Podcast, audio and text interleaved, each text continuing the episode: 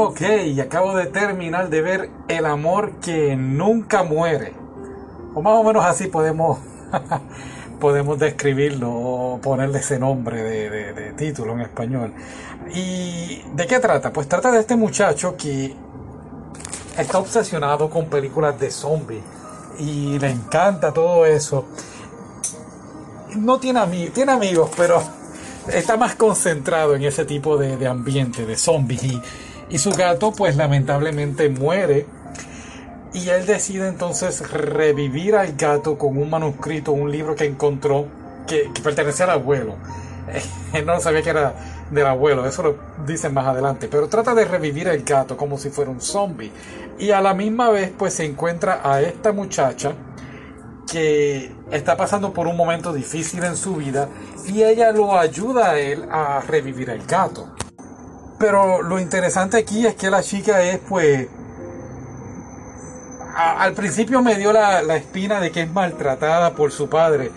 Eh, no, bueno, en cierta parte es maltratada, pero otra palabra que podemos decir es el papá la está sobreprotegiendo y hace unas cosas que pues honestamente no, no, para mí, pues no están bien.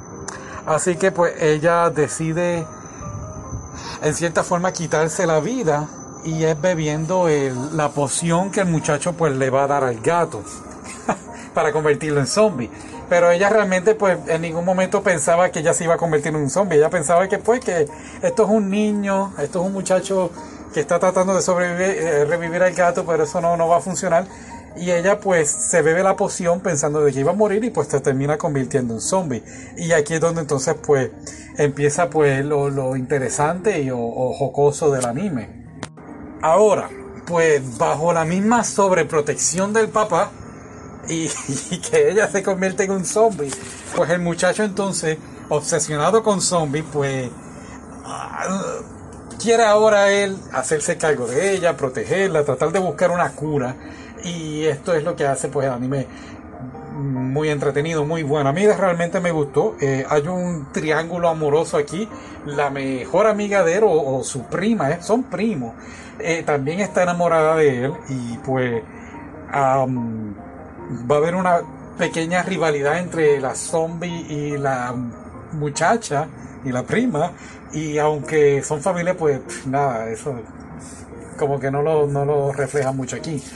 Pero sí eh, eh, vemos pues la desesperación de él de, tratar de salvarla, ¿no? De, buscar alguna solución. Y lo que más me encantó del anime es que me recordó mucho al final de The Prison School, de la prisión, escuela prisión, que no he hecho todavía el podcast.